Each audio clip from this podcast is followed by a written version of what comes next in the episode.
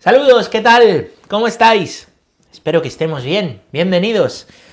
Un día más a una catequesis más. Lo primero de todo os pido perdón por los saltos y cortes en la catequesis de ayer, que, bueno, está completa porque está entera, pero tiene ahí sus lagunas, ¿no? A causa de los problemas de, conexión de ayer.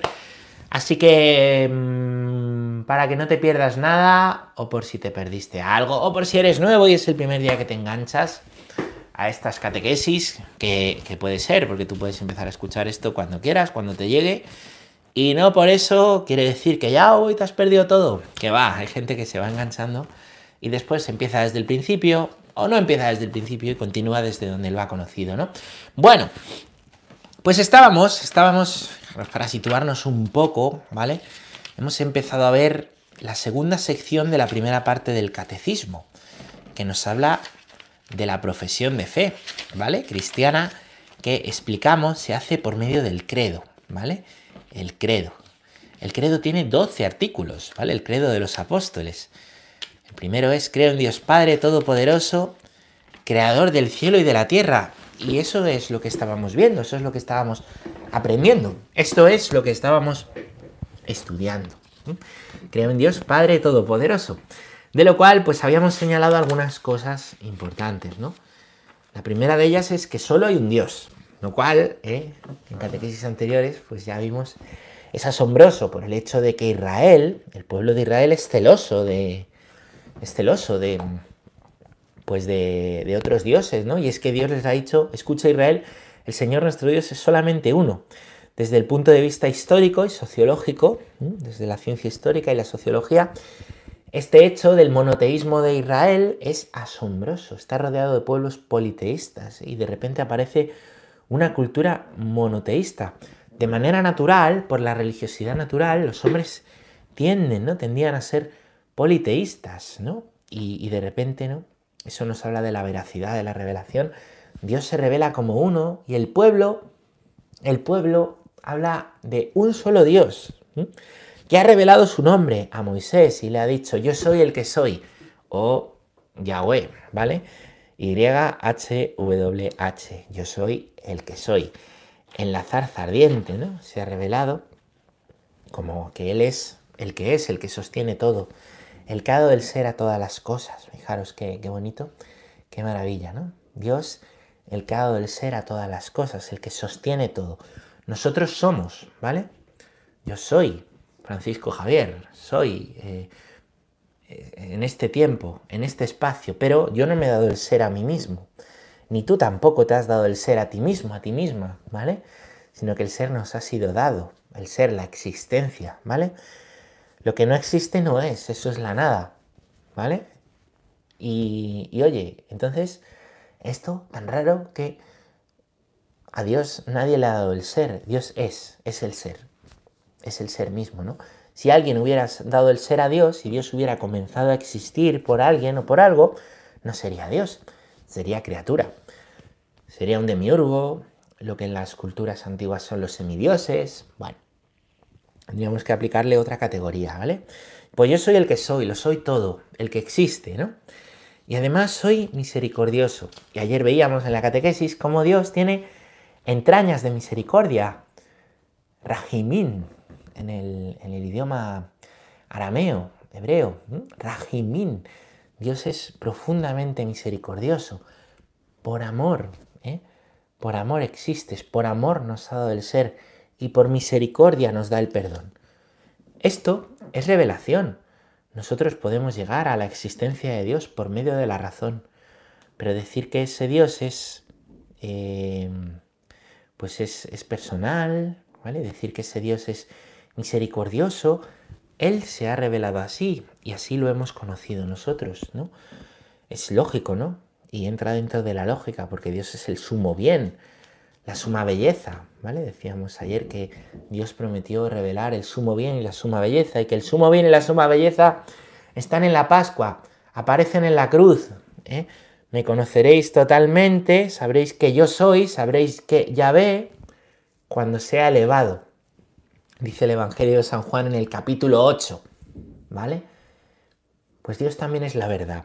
Eso vamos a ver, que Dios también es la verdad. A lo mejor es un título muy pretencioso, alguno lo ve para esta catequesis. Pero es así, Dios es sumo bien, suma verdad, suma belleza, ¿eh? por tanto es misericordioso, tiene una misericordia, ¿eh? sin dejar de ser justo. Y hoy vamos a ver qué quiere decir eso, que Dios es verdad y que Dios es amor. También vamos a hablar de ello. Bueno, em, pues esto que os he contado, ¿vale? Del ser de Dios, me sirve para introduciros el punto 212 del catecismo, que es donde nos quedamos ayer y que vamos a leer ahora. Y que dice así. En el transcurso de los siglos, la fe de Israel pudo desarrollar y profundizar las riquezas contenidas en la revelación del nombre divino. Dios es único. Fuera de Él no hay dioses. Dios trasciende el mundo y la historia. Él es quien ha hecho el cielo y la tierra. Ellos perecen, mas tú quedas. Todos ellos, como la ropa, se desgastan, pero tú siempre el mismo. No tienen fin tus años, dice el Salmo 102. En él no hay cambios ni sombras de rotaciones, dice Santiago. Él es el que es desde siempre y para siempre, y por eso permanece siempre fiel a sí mismo y a sus promesas. Muy bien, pues aquí está primero lo que ya hemos dicho, que Dios es, ¿vale? Que Dios es. Esto es que, que nadie le ha dado el ser, siempre ha existido. Fijaros que hasta el tiempo y el espacio, ¿vale? Son dos categorías que me hablan de, de creación, ¿vale? El tiempo ha empezado a existir, el espacio eh, existe, el espacio lo ocupa la materia, ¿vale? Eh, no, es que ¿quién hizo a Dios? Porque antes, no, es que eh, no es que hubiera un tiempo antes de Dios, es que el tiempo empieza a existir por creación de Dios. Dios es también el que sostiene el tiempo, es el Señor de la historia, ¿vale? ¿Dónde vive Dios? ¿Dónde está? No podemos pensar en un espacio así creado, ¿no? Em, eh, pues como el que, em, el, que nosotros vemos, en el cual nos movemos, en el cual existimos, ¿vale? Nosotros, por nuestra mente, tendemos a pensar con categorías creadas, tendemos a pensar con categorías de tiempo y con categorías de espacio. Y al mismo tiempo ¿eh? podemos pensar a Dios. Dios no está separado de la razón. Ese es el gran error de la, pues de la, de la filosofía, que conduce a la filosofía, pues al final a un camino que termina en el pesimismo y en el existencialismo pesimista, ¿vale? El haber separado la fe de la razón, el haber eliminado la metafísica, el haber dicho que ya no se puede pensar de la física, el pensar que solo podamos hablar con veracidad eh, de la ciencia positiva, ¿vale? Ese matar a la filosofía, yo cada vez que hablan de, de quitar cada vez más la asignatura de filosofía de la enseñanza, reconozco que me pongo malo, porque es, necesario, ¿no? Aprender a pensar. Es que la filosofía son rayadas y la historia y los filósofos y no se ponen de acuerdo y estudiar filosofía te ensancha la mente, te enseña a pensar. Es que si no aprendes a pensar, pensarás lo que otros quieran. Claro, no, es que ¿para qué me va a servir a mí la filosofía para ser, para ser ingeniero? Pues para aprender a pensar, ¿no? para, para ensanchar, para ensanchar la mente. Y ensanchar la mente es, es ensanchar el alma. a mí que no me rayen, si yo no quiero estudiar luego en la universidad, yo quiero trabajar, pues ¿para qué me va a servir esto? El problema es que vivimos en una mentalidad muy utilitarista, en un tiempo muy utilitarista. ¿Qué quiere decir eso? Quiere decir que... Mm, pues que solo lo que... Solo lo que es útil ¿vale? En el sentido práctico, em, pues es considerado bueno y válido, ¿vale? Siempre estamos pensando, ¿para qué sirven las cosas? ¿Para qué sirven las cosas? Eh, que detrás de, pues, de estas leyes, por ejemplo la de la eutanasia, por citar una que se aprobó hace poco, también hay una visión utilitarista de la vida. Es que ya, ya no puede hacer nada, entonces ¿para qué? ¿Para molestar? O es que ya, ya por mucho que le cuidemos no podemos hacer nada, entonces ¿para qué? es una visión utilitarista. ¿Por qué? Porque confundimos el sentido de la vida con los frutos que vemos o creemos ver. Y se nos olvida que el sentido de la vida está en amar y ser amados. Toda vida es amable porque toda vida es digna de ser amada desde el momento de su concepción hasta el final. hasta el final, causado de manera natural por la muerte. Toda vida es, es digna. Claro, si nos ponemos en un sentido útil, si las vidas son como los teléfonos móviles, que llega un momento en que se quedan obsoletos, pues entonces, claro, hay todo un caldo de cultivo utilitarista, materialista, positivista, que ha dado de lado a Dios, a la filosofía, a la metafísica. ¿Que qué hace? ¿Qué hace? Pues, pues fíjate lo que hace. Lo que hace es eh, fomentar, pues al final, que la vida humana eh, solo valga cuando tiene ciertos frutos o cuando tiene unos fines prácticos que a mí me sirven. Bueno, no es para tanto, es que no sé qué, es que... Bueno, claro, no hemos llegado a los campos de concentración de Auschwitz, seguro que mañana tampoco. Pero hay un caldo de cultivo sembrado en la antropología. ¿eh? Hay una sospecha sobre el hombre. Lo que nos mueve ya no es el amor a la hora de, de la antropología, a la hora de ciertas legislaciones. Bueno, pues Dios es el que ha creado el tiempo, el que ha creado el espacio, el que es y existe, siempre, de manera que Dios contempla toda la realidad. Esto es interesante. Al mismo tiempo contempla toda la realidad, tiene una visión total de, de, de la realidad, del tiempo, del espacio, de las cosas. Y Dios es inmutable. ¿Qué quiere decir inmutable? Que no muta. Que no muta, ¿qué quiere decir? Que no cambia. ¿Vale? Que Dios no cambia. Si Dios se revela como verdad, pues no quiere decir que mañana vaya a haber otra verdad. Si Dios se revela como Padre misericordioso, no va a dejar de serlo. Él es fiel a sus promesas, como hemos leído y como nos dice la Escritura. En muchos lugares, Él es fiel a su promesa. ¿Eh? Siempre es fiel. Siempre es fiel.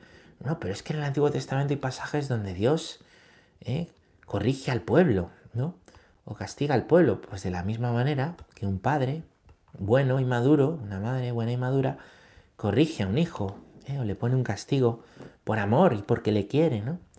Para que pueda aprender, no confundamos la misericordia de Dios con el buenismo, con el que todo vale, porque al final eso nos lleva a un espiritualismo que también es una característica de nuestra época, ¿no? Ya que sale el tema. ¿eh? Un espiritualismo buenista donde no existe la culpa, donde todo vale, donde da igual, donde lo importante es, es, tu yo, que nunca te equivocas, el camino que tú elijas y tú y, tu relación con Dios pues es tu idea y, y tú te haces un Dios a tu medida y Dios es Dios, Dios no muta, Dios es misericordioso y justo y no cambia. Si cada uno hacemos un Dios a medida, no estamos hablando de Dios porque no estamos diciendo de Dios no estamos diciendo de Dios lo que Dios ha dicho de sí mismo, estamos diciendo lo que a mí me parece bien. Nos estamos proyectando y tenemos al final más dioses que el panteón griego o que los romanos. Bueno, punto 213. Vamos a leerlo. Que dice así. Por tanto, la revelación del nombre inefable, yo soy el que soy, contiene la verdad de que solo Dios es. En este sentido, ya la traducción de los 70 y siguiéndola la tradición de la Iglesia, han entendido el nombre divino.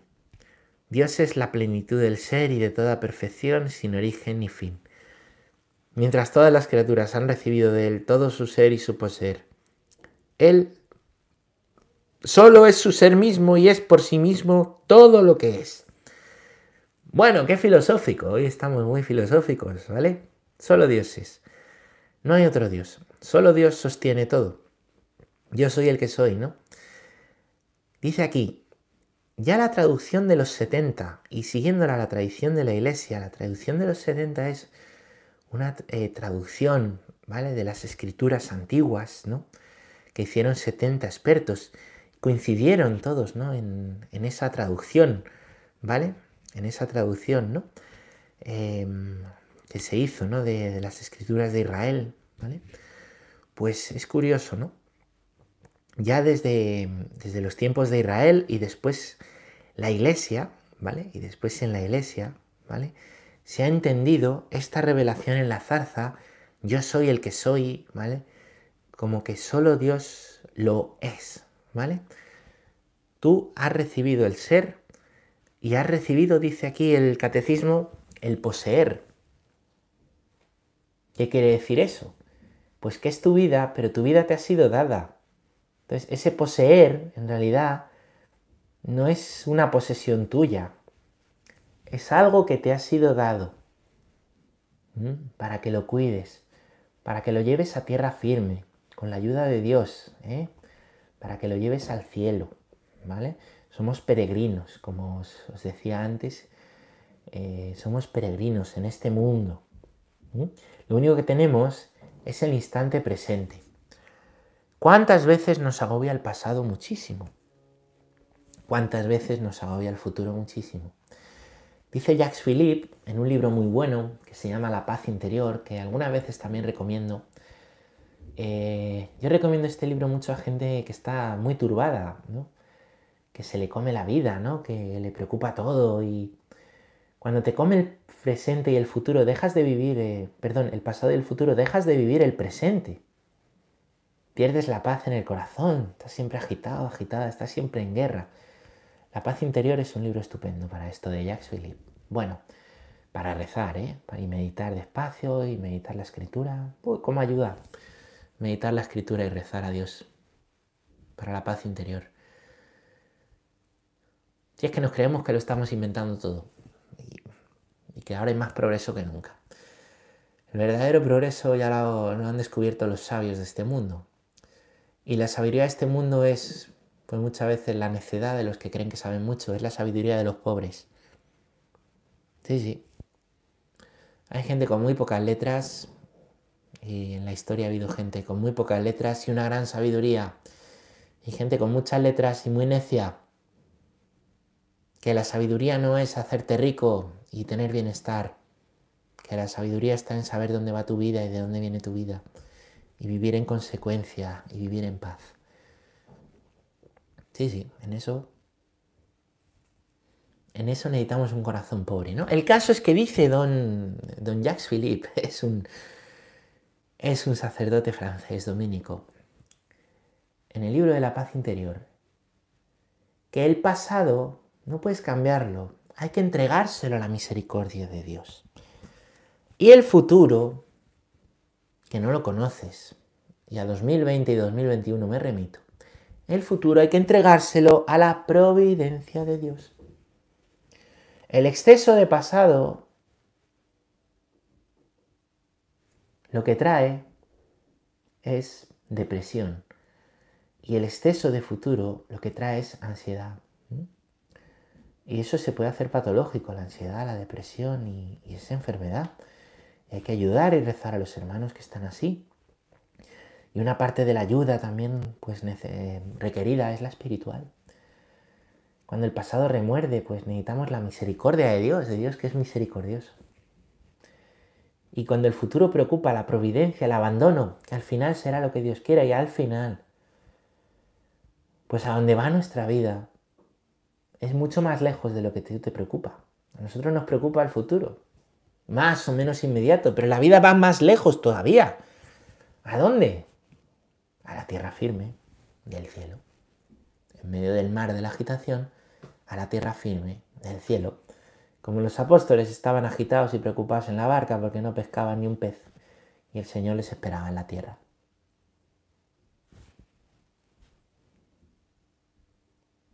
Bueno, pues Dios es todo. Lo dado, todo lo poseído, es gracia de Dios. Entramos aquí a hablar de que Dios es... Dios, el que es, es verdad, la verdad. Y amor. Vamos a leer el punto. Este es el... como el tercer apartado, ¿vale? El tercer apartado de, de Creo en Dios Padre Todopoderoso, Creador del cielo y de la tierra. Vamos a leer el punto 214. 214, que dice así. Dios, el que es, se reveló a Israel como el que es rico en amor y fidelidad, dice Éxodo 34.6. Estos dos términos expresan de forma condensada las riquezas del nombre divino. En todas sus obras Dios muestra su benevolencia, su bondad, su gracia, su amor, pero también su fiabilidad, su constancia, su fidelidad, su verdad. Doy gracias a tu nombre por tu amor y tu verdad. Él es la verdad, porque Dios es luz. En Él no hay tiniebla alguna. Él es amor, como le enseña el apóstol San Juan. Qué bonito, ¿no? Y un contenido pues muy rico y un contenido muy grande. Estáis pensando a lo mejor, ¿no? Eh, qué perfección, qué maravilla, que os gustaría casaros, ¿no? Que vuestro marido, que vuestra mujer fuera, fuera así, ¿no? Benevolente, bueno, con gracia, fiable constante, fiel. ¿eh? Bueno, empecemos por serlo nosotros, ¿no? Empecemos por serlo cada uno de nosotros. Y fijaros, fijaros, esto no son cosas bonitas que nosotros decimos de Dios, sino que esto son cosas que Dios ha dicho de sí mismo, que están en la escritura y que no solo ha dicho, no solo son palabras bonitas, que ha constatado con hechos y con actos concretos. Igual que tú, si dices que tienes fe, si dices que tienes fe, necesitamos hechos concretos de eso que nos estás diciendo, ¿vale? Pues para que no sea una idea bonita una utopía, un cuento, de la misma manera, Dios se ha revelado, pero no solo con palabras, con hechos, ¿vale? Con hechos en la historia de Israel que sale algunos días y que pues ya hemos visto en otras catequesis y que saldrá también más adelante. Dios es fiel, aunque el pueblo es infiel, aunque el pueblo se comporta, pues el pueblo de Israel, dice el profeta Oseas, llega a comportarse como una, con una infidelidad, ¿no? como una mujer infiel, pone el ejemplo, ¿no? Que, se ha ido con otro hombre, ¿vale? Aunque es, es grande, ¿no? El, pecado del pueblo, ¿no? Al que se le llama, pues a veces, como si fuera un hombre, un hombre torturador o asesino, ¿no? Dios no deja de ser fiel nunca, porque Dios no muta, Dios no dice, ala, hasta aquí, la última, la última y hasta aquí, ¿no? Dios continuamente, una y otra vez, tiende su mano a los hombres, tiende su mano al pueblo judío. Se ha revelado como amor, porque por amor lo ha hecho, y como verdad, porque no ha traicionado en ningún momento su palabra. Separarse de Dios ha traído al pueblo judío malas consecuencias, malas consecuencias. La vida apartada de Dios trae malas consecuencias. Al hijo pródigo le pasa. No, es que el padre del hijo pródigo le. No, el padre del hijo pródigo le deja marchar. Y el hijo pródigo termina viviendo entre los cerdos. ¿Por qué? Porque el pecado hace eso. El pecado te animaliza. El pecado te animaliza, te hace vivir como un cerdo, si me permites decirlo. ¿eh? Estar lejos de Dios, al final, aunque sea una vida que lo tenemos todo, todo, todo, todo, todo, hace que nos falte algo. A lo mejor es una vida muy limpia, muy pulcra, muy bonita. Pero una vida lejos de Dios le falta, ¿eh? le falta el sentido pleno, le falta el sentido pleno del sufrimiento, de la muerte, del darse, del para qué vivimos, del saberse amado. De, ¿eh?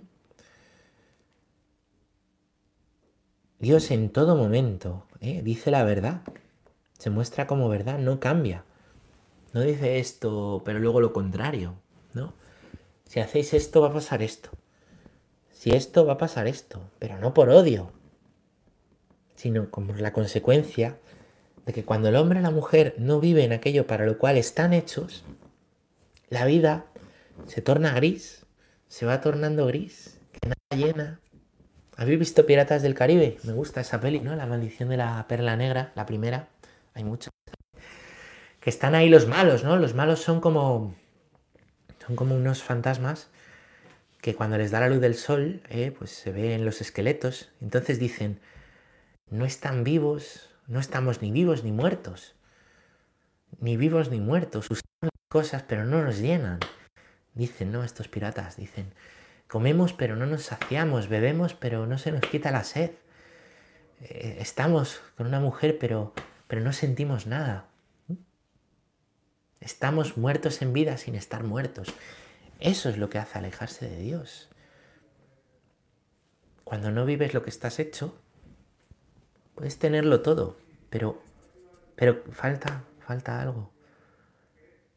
falta lo importante, ¿no? Falta lo esencial para lo cual vivimos, ¿no? Entonces, ¿qué pasa? Pues que, claro, cuando tú no conoces, ¿no? ¿Cómo se le puede explicar a un ciego el color rojo? Pues no se puede, le puedes hablar de la maravilla que es ver, la maravilla que es el color rojo o cualquier color. ¿No? Le puedes hablar de pasión, de... pero como no vea, es cuando ve, cuando uno dice, esto me faltaba. Mucha gente dice, no me falta Dios. Pues como si alguien que ve en blanco y negro dice, no me faltan los colores, porque no conoce los colores. Y cuando conoce los colores dice, sí me faltaba algo. Y eso pasa con Dios, no me falta nada, porque no sabes lo que es lo que te falta. Cuando conoces aquello que te falta dices, wow, que sí, que sí, que sí me faltaba algo, y ahora lo veo. He nacido de nuevo, como le dice el Señor a Nicodemo, del agua, que es el bautismo, y del Espíritu, el Espíritu Santo de Dios que nos hace templo suyo. ¿eh? Esto es precioso, que nos hace templo suyo, ¿no? Bueno.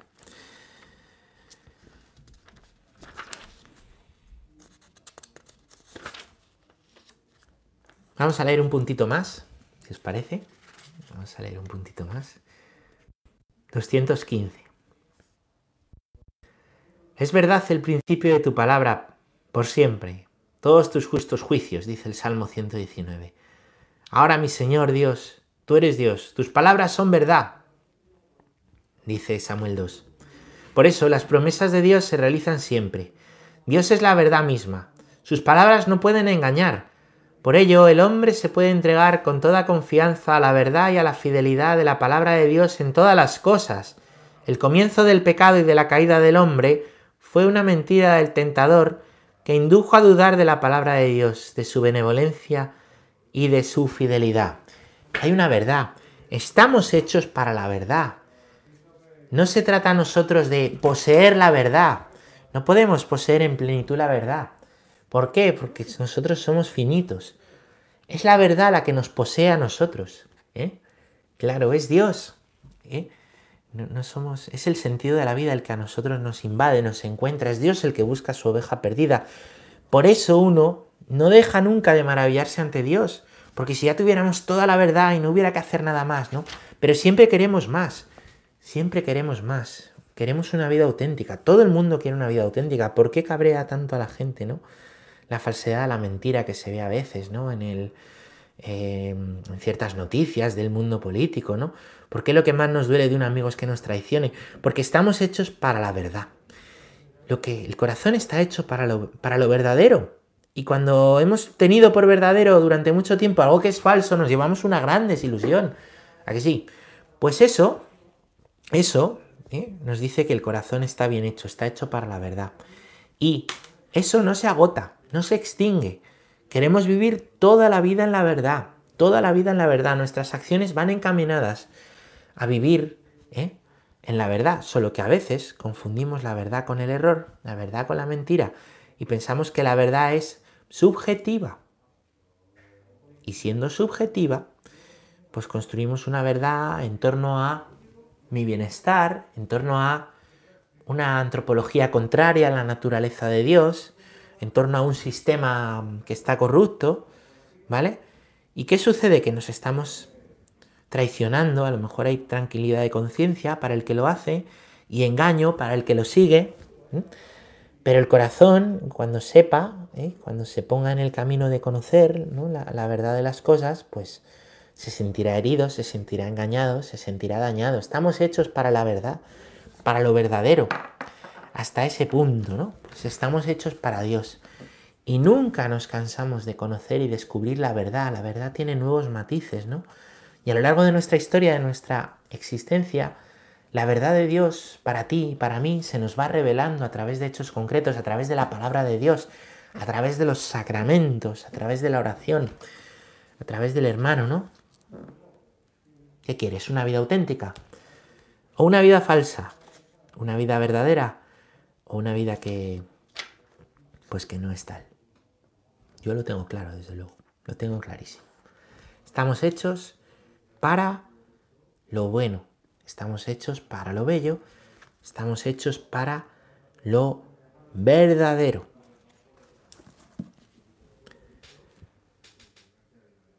Termino diciéndoos y comentándoos ¿no? esto que dice el Salmo.